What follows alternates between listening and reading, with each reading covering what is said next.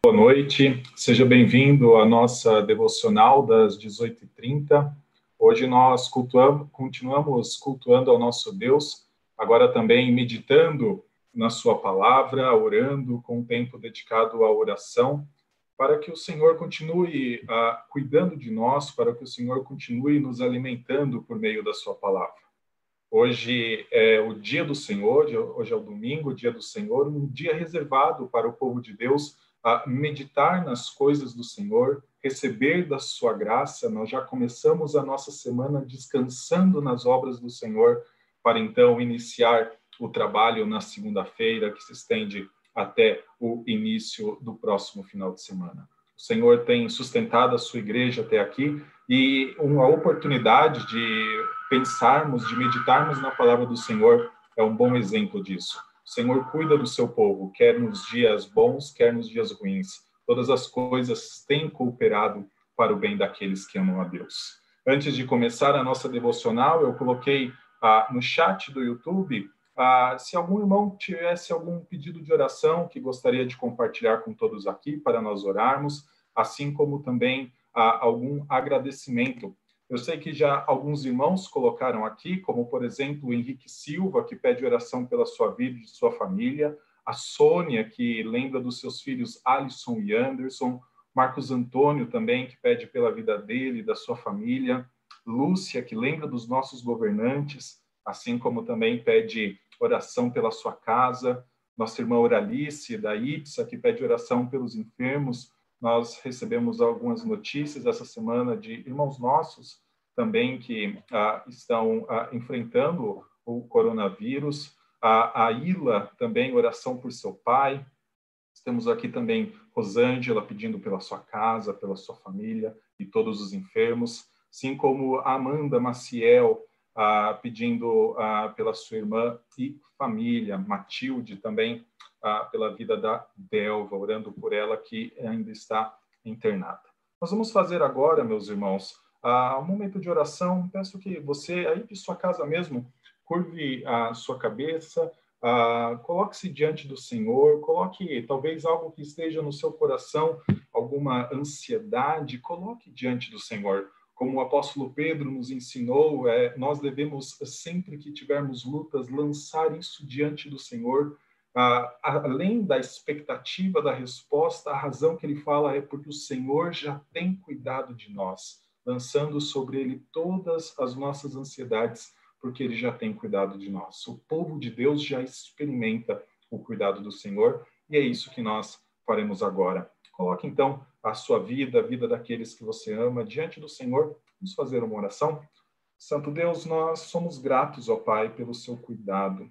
O Senhor é o nosso refúgio, o Senhor é a nossa fortaleza e o socorro bem presente, ó Pai, em qualquer situação, inclusive nas tribulações. Nós, ó Deus, que antes andávamos como ovelhas desgarradas, fomos recolhidos, ó Pai, ao seu pasto, fomos juntadas, ó Pai, ao seu rebanho, e o Senhor agora tem cuidado de nós como o pastor cuida das ovelhas que tanto ama. Nós nos lembramos das palavras de Davi, ó Pai, que o Senhor é aquele que traz refrigério para a nossa alma. O Senhor é quem nos conduz, ó Pai, até um pasto verdejante, nos alimenta por meio da Sua palavra. O Senhor é aquele que satisfaz a nossa vida e nós te louvamos por isso, ó Deus. Te louvamos por cada cuidado. Te louvamos, ó Pai, pelo seu amor que foi demonstrado na cruz, ó Pai, ao enviar o seu filho que se fez semelhante a cordeiro para morrer em nosso lugar seu cuidado, ó Pai, muitas vezes nós não conseguimos nem expressar. Foge, ó Pai, a nossa compreensão. Somos surpreendidos pelo seu amor e nós somos gratos por isso, Pai. Continua a surpreender-nos, ó Deus. Continua também a ajudar-nos a reconhecer o seu cuidado em cada detalhe. Com este sentimento, ó Pai, eu coloco diante do Senhor cada pedido que foi mencionado aqui no YouTube muitos irmãos pedindo pela sua casa, muitos irmãos pedindo pelos seus filhos. Nos lembramos, ó Pai, dos governantes que estão ah, enfrentando, talvez de forma mais direta, as estratégias para ah, combater esta pandemia. Senhor, dá sabedoria a eles, tanto, ó Pai, para cuidarem do povo que o Senhor colocou debaixo da autoridade deles, como para, ó Pai, viverem de forma íntegra, de forma que, ao exercerem a sua atividade, eles louvem ao Senhor também pelo seu trabalho. Senhor, nós colocamos os nossos irmãos que estão passando ah, pela luta específica deste momento que enfrentam o coronavírus. Senhor, que o Senhor dê alento, ó Pai, mesmo aqueles que estão acamados. Sabemos de irmãos nossos que estão até mesmo na UTI, ó Deus, cuida deles, ó Pai, dada a graça e do conforto que somente o Senhor pode trazer sobre a vida de cada um. E nós, ó Pai, que estamos aqui, dá-nos, ó Pai, a consciência de olharmos por estes irmãos, de orarmos por eles e sim, ó Deus, na medida daquilo que estiver ao nosso alcance, também ajudarmos eles naquilo que necessitamos. Nós somos um corpo, ó Deus, e um corpo sustenta, um corpo ajuda um ao outro. Senhor, dá-nos a consciência de que o corpo que o Senhor reuniu mediante a salvação em Cristo Jesus é o mesmo corpo que adora e é o mesmo corpo que sustém um ao outro para que a adoração ao Senhor seja cada vez mais completa. Sabemos que isso está reservado para a eternidade, mas já te louvamos, ó Pai, por experimentar da sua graça no tempo presente. O Senhor cuida de nós, a sua graça e a sua misericórdia se renovam a cada manhã sobre nossas vidas. Somos gratos por isso, ó Pai. No nome santo de Cristo Jesus. Amém. Meus irmãos, Hoje eu gostaria de falar justamente sobre este cuidado do Senhor que nós sempre colocamos as nossas petições, colocamos as nossas lutas diante do Senhor porque sabemos que ele tem cuidado de nós. Quero falar justamente sobre este tema. Só que a minha meditação ela é baseada num texto, o Salmo de número 41. Uh, ah, o irmão pode abrir a sua Bíblia em sua casa ah, se assim preferir. Eu vou projetar também o texto para nós lermos e os irmãos acompanharem a leitura. Hoje eu quero falar sobre este cuidado específico que o Senhor tem com o seu povo no dia mal. O cuidado específico do Senhor no dia mal. Há algo para nós aprendermos ah, da, com a forma como o Senhor sustenta os seus servos, com a forma como o Senhor cuida e principalmente com a forma como o Senhor defende os seus servos perante as lutas que os atingem. Há um, uma sabedoria, há um conhecimento que nós podemos extrair desta observação, e é isso que eu gostaria de pensar. Salmo 41, então, é o nosso texto base, eu o projeto aqui para nós lermos. Este é um salmo de Davi, dedicado ao mestre de canto. Diz assim: Bem-aventurado o que acode ao necessitado, o Senhor o livra no dia do mal. O Senhor o protege, preserva-lhe a vida e o faz feliz na terra. Não o entrega à discrição dos seus inimigos. O Senhor o assiste no leito da enfermidade. Na doença, tu lhes afofas a cama, tu lhe afofas a cama. Disse eu: Compadece-te de mim, Senhor. Sara a minha alma, porque pequei contra ti. Os meus inimigos falam mal de mim. Quando morrerá e lhe perecerá o nome? Se algum deles me vem visitar, diz coisas vãs, amontoando no coração malícias, ensaindo, é disso que fala. De mim rosnam a uma todos os que me odeiam, engendram males contra mim. Peste maligna, dizendo, peste maligna deu nele e caiu de cama, já não há de se levantar. Até o meu inimigo íntimo, em quem eu confiava, que comia do meu pão, levantou contra mim o calcanhar. Tu, porém, Senhor, compadece-te de mim e levanta-me para que eu lhes pague segundo merecem. Com isso, conheço que tu te agradas de mim, em não triunfar contra mim, o meu inimigo. Quanto a mim, tu me sustens na minha integridade e me pões à tua presença para sempre. Se o irmão estiver acompanhando a leitura pela sua Bíblia, verá que neste Salmo 41 também tem o versículo 13: Bendito o Senhor de Israel para a eternidade e a eternidade. Amém e amém. Eu não coloquei este versículo porque eu gostaria de pensar nesses 12 versículos. O versículo 13 ele conclui ah, o livro, o primeiro livro dos Salmos. Se o irmão olhar para o capítulo 42, vai estar o início do segundo livro dos Salmos. Então, eu gostaria de pensar nesses 12 versículos. E pensando nesses 12 versículos, nós encontramos o ensinamento do Salmo logo no primeiro versículo. E este ensinamento ele é muito importante, principalmente para nós que vivemos em, que vivemos em tempos ah, onde o imediatismo parece ser supervalorizado.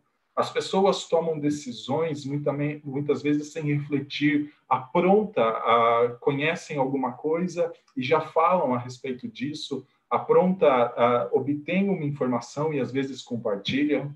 Época de fake news é uma época muito apropriada para nós enxergarmos o imediatismo. Não há uma observação, não há uma análise daquilo que está envolvido. Minha esposa, ela dá aula de matemática e essa semana, por conta da situação que a gente está vivendo, ela precisou aplicar uma prova ah, pelo meio virtual. Então, enviou um formulário específico ah, pela internet e os alunos responderam. Só que cada aluno está na sua casa, ah, tem acesso a alguns recursos e em épocas como a nossa, onde a informação está ao nosso alcance a qualquer momento, um de seus alunos pegou uma das questões e fez o famoso deu um Google com o enunciado e encontrou o enunciado da questão. Encontrando o enunciado, também achou na internet a resposta e colocou na prova. Só que a sua reação imediata não o fez pensar no que estava composta aquela, aquela pergunta, aquele enunciado. Ele não percebeu que minha esposa havia trocado os valores.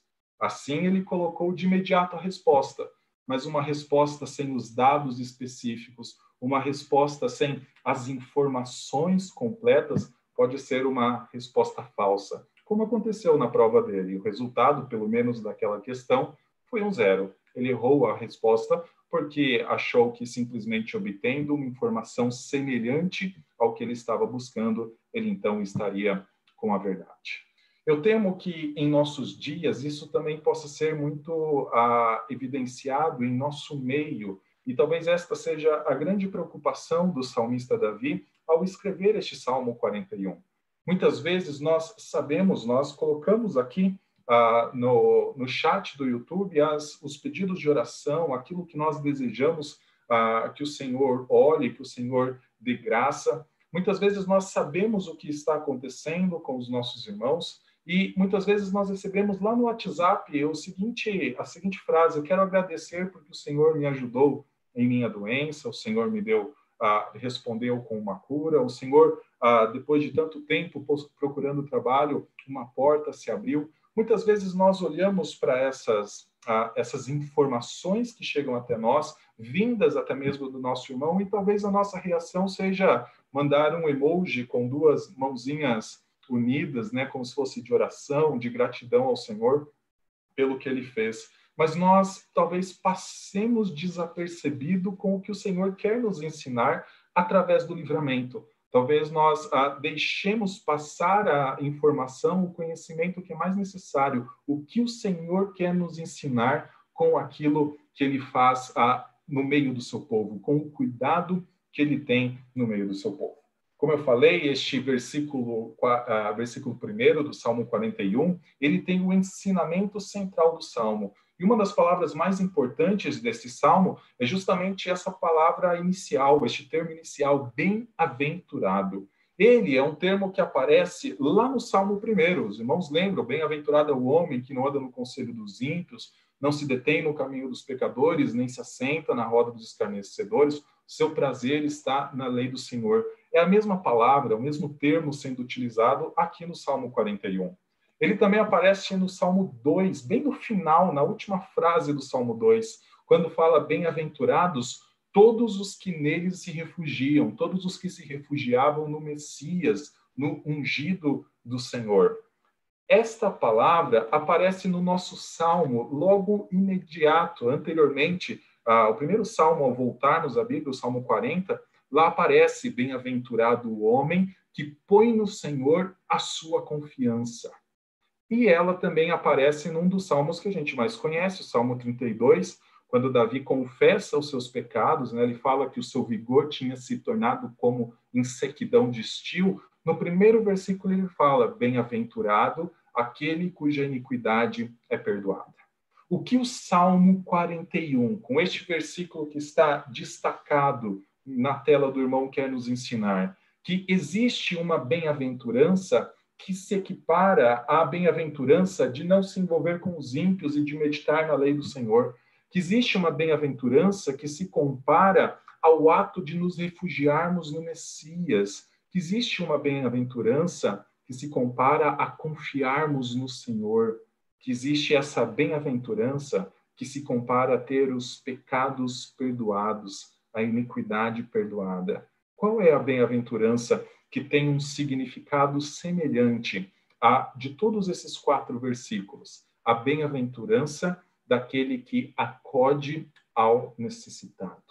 E antes que a gente comece a pensar assim, ah, então é o fazer a boa obra em favor do necessitado, nós precisamos entender que este termo acode no hebraico ele tem um sentido um pouco diferente do que é o ajudar, do que aquele que fazer. É claro, está envolvido aqui. Nós devemos ajudar ao necessitado, nós devemos acudir ao necessitado, mas tem uma ideia um pouco mais ah, ah no sentido de mais ah, abrangente, que é o de cuidado e principalmente o de prestar atenção ao necessitado.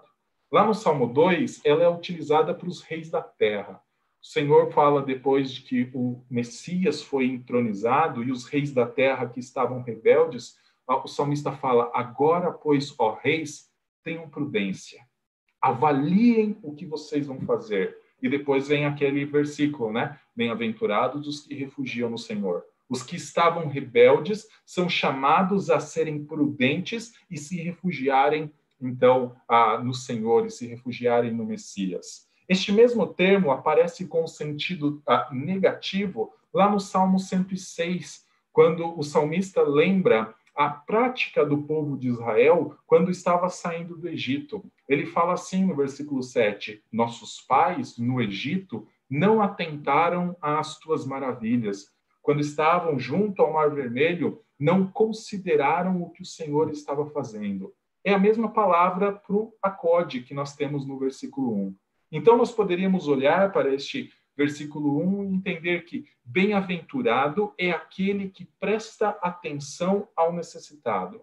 Bem-aventurado é aquele que olha, aquele que considera o que acontecerá com o necessitado.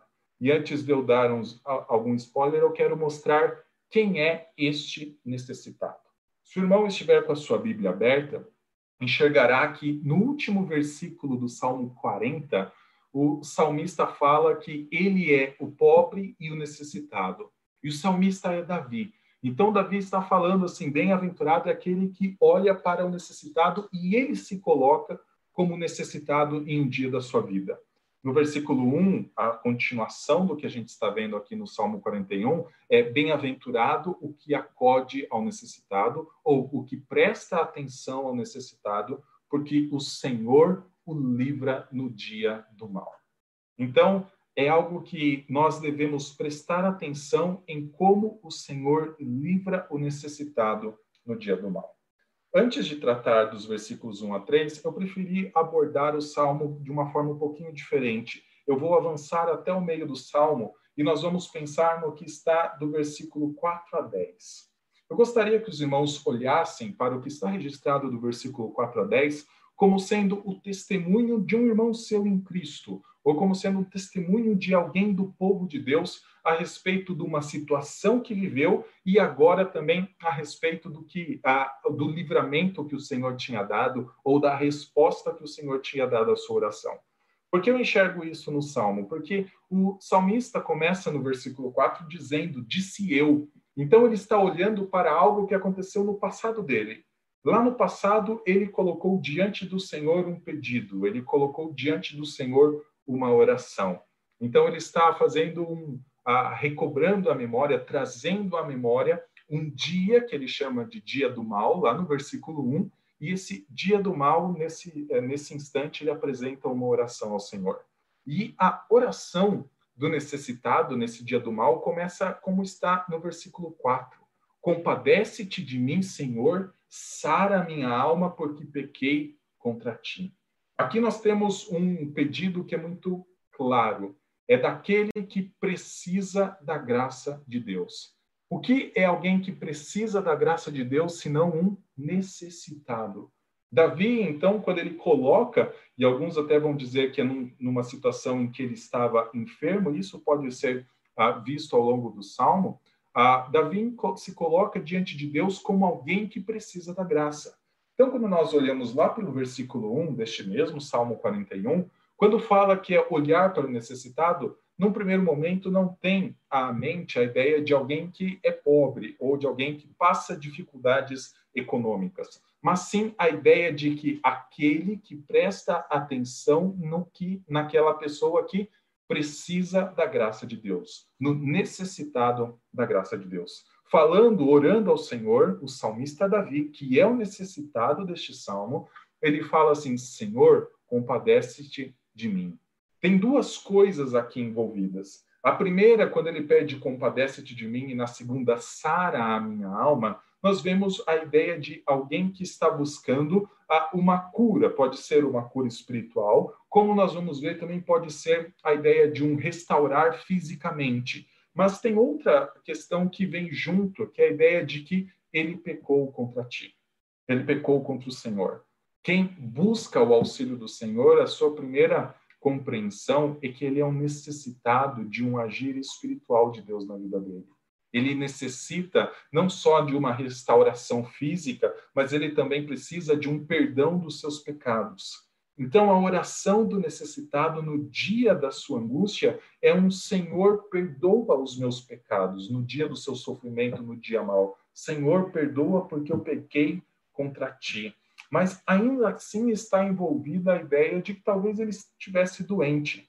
É muito comum quando nós olhamos os salmos que Davi escreveu, como o Salmo 6, que eu compartilhei há algumas semanas atrás com os irmãos neste mesmo horário, ou então o Salmo 32, que a questão espiritual de Davi, ela afetava também a sua saúde física. O seu problema, o seu pecado contra o Senhor também fazia o seu, a, o seu corpo sofrer. Ele fala no Salmo 6 que os seus ossos estavam abalados. Ele fala no Salmo 32 que o seu vigor se tornou como em sequidão de estio, ah, que ele chorava no Salmo 6 até o seu leito se alagar de lágrimas. Então parece que existe tanto a ideia de que ele está prostrado, de cama, alguém que está enfermo, mas também alguém que está buscando algo além da restauração física. Só que então ele, depois de apresentar a sua petição, ele apresenta as razões do porquê ele está orando. E as razões são falsas acusações dos inimigos diante da sua dor. Os inimigos, vendo o que ele estava passando, começaram a, de imediato, a oferecer a respostas ou causas que podem ter levado o salmista à situação em que estavam. Lembram-se da ideia do imediatismo que vivemos em nosso dia? Dificilmente as pessoas param e refletem pensam a respeito daquilo que estão ah, contemplando. Pouco tempo de contemplação nós vemos, é tudo muito rápido. Essa é a atitude dos inimigos aqui diante de Davi. Vendo ele de cama, vendo ele em dificuldades, em dor, no seu dia mal, eles começam a pensar ah, o que pode ter levado Davi a se colocar, a, a estar numa situação tão difícil. Final do versículo 5 fala, ah, no versículo 5 Davi fala: "Os meus inimigos falam mal de mim. Os meus inimigos estão falando mal de mim." E o que eles estão falando? A primeira é: quando morrerá e lhe perecerá o nome. Ou seja, eles não apenas estão falando a respeito disso, como esta é a esperança deles. Quando Davi ou quando o salmista morrerá e o seu nome perecerá. Aqui nós temos também a ideia de talvez a, alguém que estava olhando para Davi e vendo a sua situação difícil e até esperando que a, ao morrer o seu nome perecesse, no sentido de poder tomar aquilo que era direito de Davi, talvez o trono, talvez posses, mas o que nós vemos é inimigos na expectativa que o mal se aprofunde, que o mal aumente na vida de Davi e que o seu, seu sofrimento também o conduza à morte. Só que então, no versículo 6, eles começam a, a pensar, a trazer algumas alternativas do que seriam as causas do, de Davi estar ali. Apesar do versículo 6 parecer ser a Davi falando a respeito do que os seus inimigos falam dele, na verdade, o versículo 6 ele pode ser entendido como o que os inimigos ah, falam a respeito de Davi.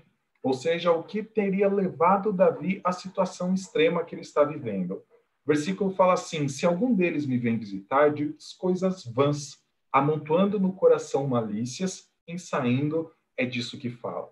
No hebraico existe um, um jogo aqui com os, com os pronomes que dá a ideia assim: se ele me vem visitar, ou seja, se Davi me vem visitar, diz coisas vãs, amontoa no seu coração malícias, em saindo, é disso que ele fala. Ou seja, eles começam a olhar para a situação de Davi e falar assim: a razão é porque ele estava amontoando malícias no seu coração. A razão é porque ele é um pecador. É claro, nós olhamos para a Bíblia e nós enxergamos que as doenças, as situações difíceis têm um envolvimento com o pecado. Às vezes é uma disciplina direta do Senhor, como no Salmo 6. O Senhor disciplinou Davi. No Salmo 32, o Senhor disciplinou Davi por conta do seu pecado com Batseba, morte de Urias, mas nem sempre é algo direto. Mas as doenças são consequências da queda. Aqui eles estão dizendo o que ele está vivendo é consequência direta do seu pecado. Mas isso é um pouco difícil à luz de todo o salmo, porque Davi começa fazendo a seguinte observação: bem-aventurado é aquele que vê o que o Senhor faz em relação ao necessitado. Ou seja, Davi já dá uma já antecipa, já dá uma espécie de spoiler para nós de que o Senhor demonstra favor em relação a ele em relação à sua situação difícil. Então, a primeira coisa, a falsa acusação dos inimigos é a situação dela, dele é esta, porque ele é, porque ele estava amontoando malícias no seu coração. Sua doença é fruto do seu pecado. Segunda a, a razão que ele mostra para a gente, está no versículo 7, que fala assim, a segunda a proposta né, de causa dos, que os inimigos atribuem à situação de Davi é de mim rosnam a uma todos os que me odeiam, engendram males contra mim, dizendo. Ou seja, a, a, malícia estava na mente dos seus inimigos. Eles começavam a pensar mal e eles começavam a pensar em teorias a respeito da situação de Davi, e uma delas está no versículo 8. Peste maligna deu nele, caiu de cama e já não há de levantar-se na primeira proposta, né, na primeira conjectura dos inimigos é Davi está assim por conta que amontoou malícias no seu coração, ou seja, sua situação está diretamente relacionada ao seu pecado. A segunda vai um pouco além. Quando eles falam peste maligna, e se nós olharmos para este termo maligna, ele está muito presente ao longo de todo o salmo. No Salmo 1, a gente tem o dia, no versículo 1, a gente tem o dia mal. No, uh, no versículo uh, no versículo 7, no, no, versículo 6, nós temos no coração malícias. No versículo 7, que eles engendram males. No versículo 5, que eles falavam mal de Davi. E aqui no versículo 8, que uma peste maligna deu nele nós vemos que a ideia de uma situação terrível está na vida de Davi. E eles atribuem essa situação maligna na vida de Davi ao que eles estão chamando, aqui a Bíblia está traduzindo como peste maligna, mas no hebraico tem esse mesmo sentido, mas a, a, a ideia seria uma pestilência de Belial. Ou seja, a situação de Davi pode ser tanto uma questão do seu coração, dos seus pecados, eles estão acusando Davi da sua situação ser assim, ou pode ser uma questão de demônios em sua vida, pode ser uma questão de uma peste de Belial. Mas o grande ensino do Salmo é que os inimigos são o oposto do que se espera do bem-aventurado.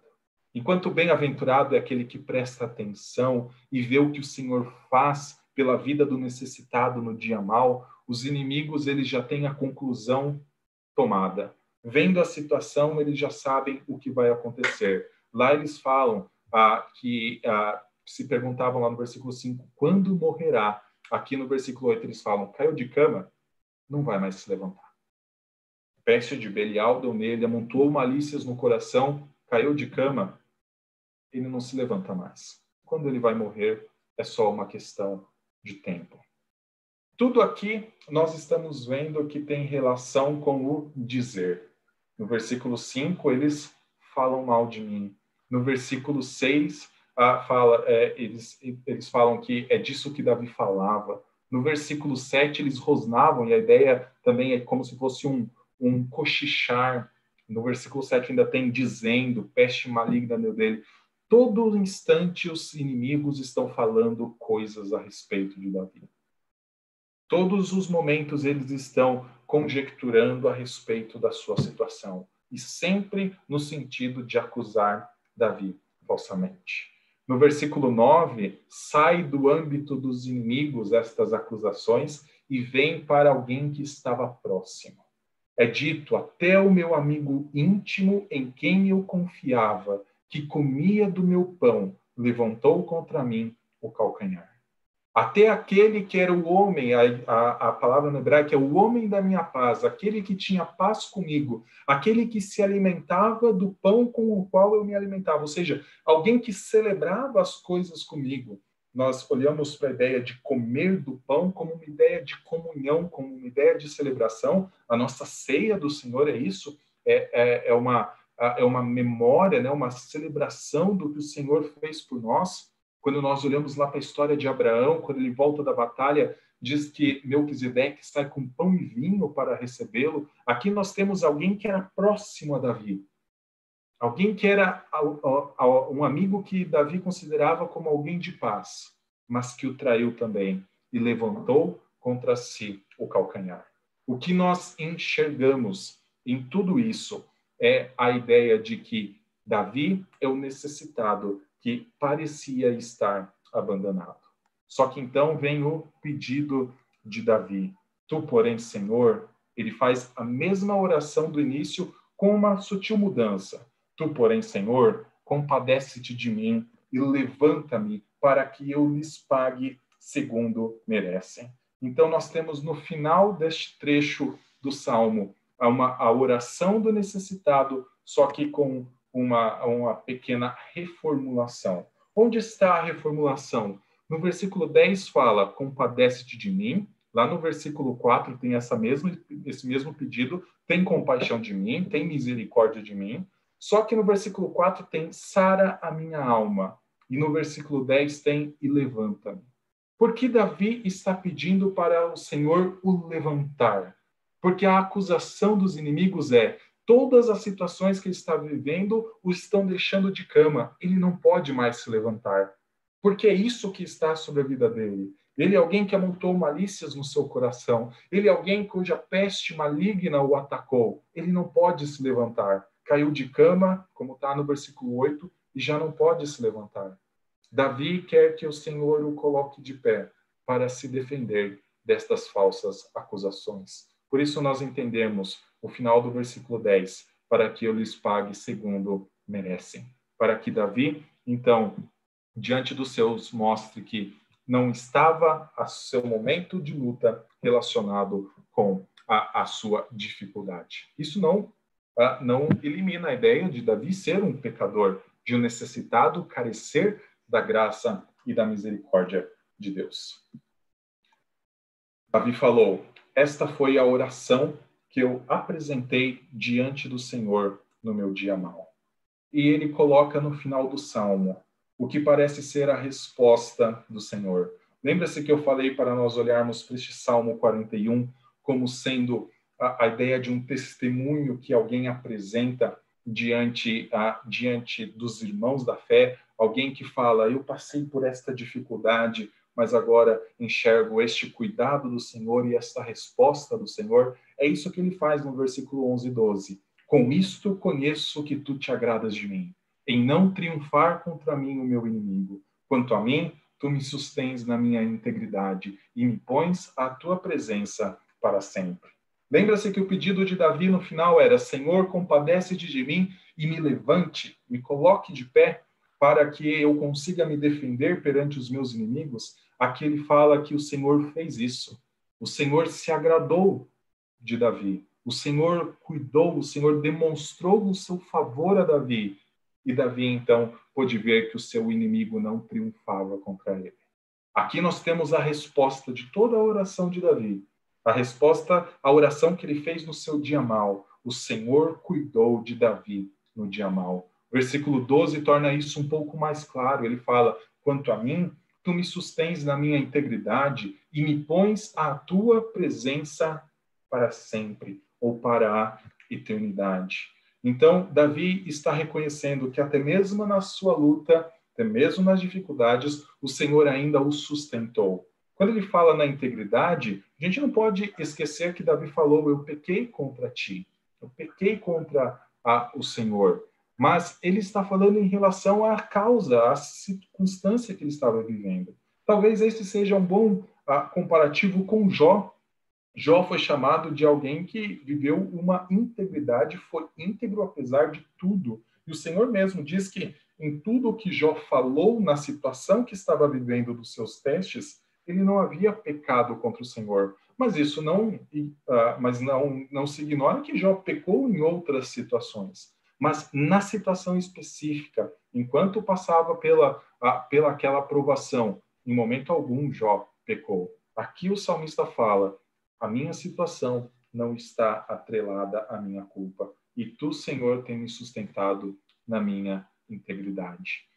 E o final do salmo é maravilhoso, porque ele fala assim: lá todos acusavam que ele não poderia se levantar caiu de cama e não vai mais se levantar. Aqui ele fala: Do Senhor me colocas a tua presença para sempre. O salmista é alguém que foi sustentado por Deus e alguém que foi levado até a presença do Senhor e agora pode estar diante do Senhor. Mas lembra-se que o grande ensino do salmo está no versículo 1, na primeira frase, bem-aventurado o que acode ao necessitado, aqui nós podemos, depois de tudo, enxergar o que isso seria. O Salmo fala: Bem-aventurado o que acode ao necessitado, porque o Senhor o livra no dia do mal, o Senhor o protege, preserva-lhe a vida e o faz feliz na terra. Não o entrega à descrição dos seus inimigos, o Senhor o assiste no leito da enfermidade, na doença, tu lhe afofas a cama. Bem-aventurado é aquele que olha para o que está acontecendo ao necessitado. É aquele que considera, é aquele que presta atenção, porque ele verá que o Senhor o livra. Livra quem? O necessitado no dia mau. Davi, quando orou, do versículo 4, quando apresentou a sua oração, do versículo 4 ao versículo 10, ele falou: Eu sou o necessitado que vivi um dia mau. No versículo 11 e versículo 12, ele fala: E o Senhor me livrou e o Senhor me salvou. Então, quando nós ah, chegamos a este salmo, ele quer nos ensinar assim: existe uma bem-aventurança, existe uma recompensa em se olhar a forma como o Senhor cuida do seu povo necessitado no dia mau. Existe uma bem-aventurança em olhar a forma como o Senhor sustenta o seu povo nas suas dificuldades. Isso alimenta a fé, isso nos mostra que o Senhor cuida do seu rebanho. Versículo 2 fala: O Senhor o protege, preserva-lhe a vida e o faz feliz na terra. O Senhor preserva o necessitado. Alguns pensam que talvez seria uh, esses versículos 2 e 3 estariam falando a respeito do bem-aventurado, porque ele olhou, porque ele acudiu o necessitado, então o Senhor no dia mau o livraria. Mas não, ele olhou para o necessitado e para o dia mal do necessitado e para a sua situação terrível, e ele viu o Senhor cuidando do necessitado nesse dia. Ele viu o Senhor cuidando do seu servo nesse dia. O Senhor o protege, preserva-lhe a vida, o faz feliz na terra. E o final do versículo 2 é a chave para nós olharmos para o que estava acontecendo e o Senhor não o entrega à descrição dos seus inimigos. Essa palavra descrição tem a ideia de como se fosse a garganta dos seus inimigos, ao que os seus inimigos falam, as falsas acusações dos seus inimigos. O Senhor não o entrega ao que os seus inimigos pensavam e planejavam a respeito dele. O Senhor antes o preserva, o Senhor o tem o sustentado. E o versículo 3, então, se encaixa com o que acontece com o próprio salmista. O Senhor o assistiu no leito da enfermidade. Na doença, o Senhor lhe afofou a cama. Essa ideia de afofar a cama é, depois de recuperado, a cama foi arrumada. como um leito de hospital que é organizado depois que o doente sai. O Senhor, na doença, corrigiu a, a situação difícil que o Davi passava, que o servo passava. Há uma bem-aventurança em se contemplar a forma como o Senhor tem sustentado e guardado o seu povo. Há uma recompensa em olhar como o Senhor tem cuidado da sua igreja. Há uma recompensa em olhar como o Senhor tem protegido ela. Quando nós, eu quero extrair três lições antes de ir para o final dessa devocional. Três lições que nos mostram o quão é bom nós enxergarmos o Senhor cuidando do povo, o Senhor cuidando do necessitado no dia mal. A primeira é que nós aprendemos que o Senhor ajuda quem precisa de ajuda. O Senhor ajuda quem não pode se ajudar. O necessitado aqui não é alguém que fala, eu consigo fazer as coisas da minha própria maneira e obter os resultados que eu quero. Não é aquele, como o reverendo Leandro falou no, uh, no sermão pela manhã, que se baseia na sua própria justiça, na sua autojustiça. É alguém que fala: Senhor, compadece-te de mim. Nós aprendemos a olhar para o necessitado que ele não conseguiria sair da situação em que estava por suas próprias forças. Quando nós olhamos que ah, recebemos em nosso WhatsApp, ou recebemos uma ligação da alegria de um irmão nosso que passou por uma situação difícil, mas agora as coisas estão melhores, nós podemos ver que ele não conseguiria talvez sair daquela situação por si só. Ele precisou da graça do Senhor. Olhar para a forma como o Senhor lida com o necessitado no dia mal nos faz entender que nós também somos necessitados. Nós também precisamos da graça do Senhor e isso nos dá esperança. Segunda questão pela qual nós olhamos e tem um ensinamento de que nós devemos prestar atenção em como o Senhor acode ou como o Senhor a, livra o necessitado no dia mal, é porque ao ver o Senhor salvando, ao ver o Senhor o protegendo, a nossa fé é alimentada. A nossa fé é nutrida, a nossa fé é fortalecida. Eu lembro que no primeiro ano do seminário, Uh, eu estava também, foi o ano em que eu pedi minha esposa em noivado, nós estávamos para nos casar, e eu lembro de ter lido uh, um pequeno trecho sobre a vida de um homem chamado Benjamin Warfield, que foi, uh, talvez ele é pouco conhecido no meio da igreja, mas ele é muito conhecido dentro da academia como aquele que foi um dos maiores escritores a respeito da inerrância, da autoridade da palavra de Deus. E Benjamin Warfield passou por uma situação extremamente difícil na sua vida, que foi quando ele ah, viajou com a sua esposa para a Alemanha e eles foram acometidos por uma tempestade. E nessa tempestade, a, a sua esposa, alguns dias que foi atingida por um raio, outro que ela ficou tão apavorada que ela se tornou paralisada pelo restante da sua vida. Benjamin Warfield cuidou da sua esposa e foi capaz de escrever livros e mais livros em defesa da verdade de que a Bíblia é a palavra de Deus. Olhar para a forma como o Senhor ainda sustenta homens como ele ou outros heróis da fé, nós enxergamos ah, um alimento para a nossa fé. Há um benefício, há uma bem-aventurança nisso tudo. Terceira lição que eu queria trazer é quando nós olhamos prestamos atenção no necessitado, nós também vemos o Senhor unindo o seu povo. Nós precisamos saber quem sofre no meio de nós. Nós precisamos saber como o Senhor tem cuidado. E nós precisamos também ser instrumentos do cuidado de Deus na vida dessa pessoa. Bem-aventurado é o que acode ao necessitado, que presta atenção ao necessitado e como o Senhor o livra nesse dia mau. Termino minha, a, minha apresentação, meus irmãos, com este versículo 9, que foi usado por Jesus Cristo na noite em que ele foi traído. Ele fala: Até o meu amigo íntimo, isso aqui é o nosso texto, versículo 9.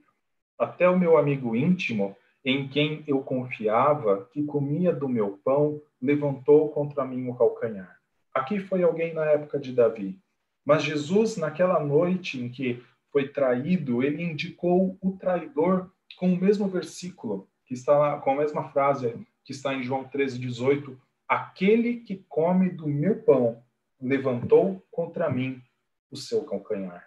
Aquele que come do meu pão levantou contra mim o seu calcanhar. Essa noite, Jesus Cristo a descreveu como a hora das trevas. O que eu quero dizer? Se o Senhor não entregou o necessitado à descrição à garganta dos seus inimigos, ele, pela, por razão da salvação, do plano redentor que ele tinha a nosso favor, ele entregou o seu próprio filho à descrição dos seus inimigos. Ele permitiu que Judas o traísse naquela noite.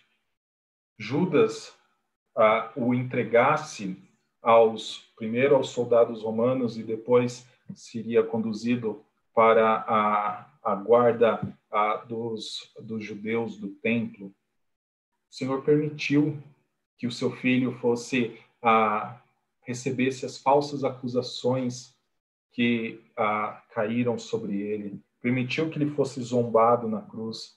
O Senhor permitiu isso para mostrar como ele acode ao necessitado, como ele livra o necessitado no dia mau. Quem era o necessitado quando Cristo foi crucificado naquela cruz? Era eu e você. Éramos nós que hoje olhamos para trás e vemos Cristo, o inocente, pagando os preços do nosso pecado. O que eu e você não conseguiríamos fazer, ele fez. O Senhor entregou seu filho para acudir necessitados, para livrar, para salvar necessitados, que somos nós. Olhar para este salmo deve nos conduzir para a conclusão de todo o livro 1 dos Salmos, de todo o livro 1 do Saltério. Bendito seja o Senhor Deus de Israel, de eternidade para a eternidade. Olhar para a forma como o Senhor cuida do necessitado no dia mal deve conduzir todo o nosso louvor somente para o Senhor. Meus irmãos, esta era a devocional eu gostaria de compartilhar com todos nessa noite.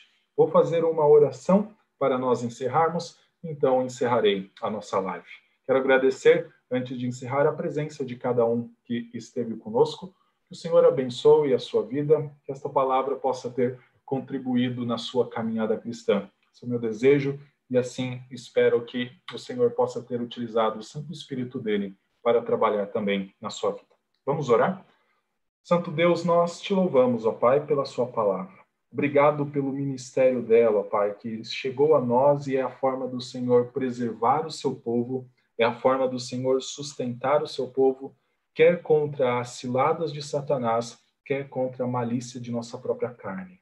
O Senhor tem cuidado da sua igreja e a sua palavra é a espada que a sua igreja também utiliza no seu cuidado.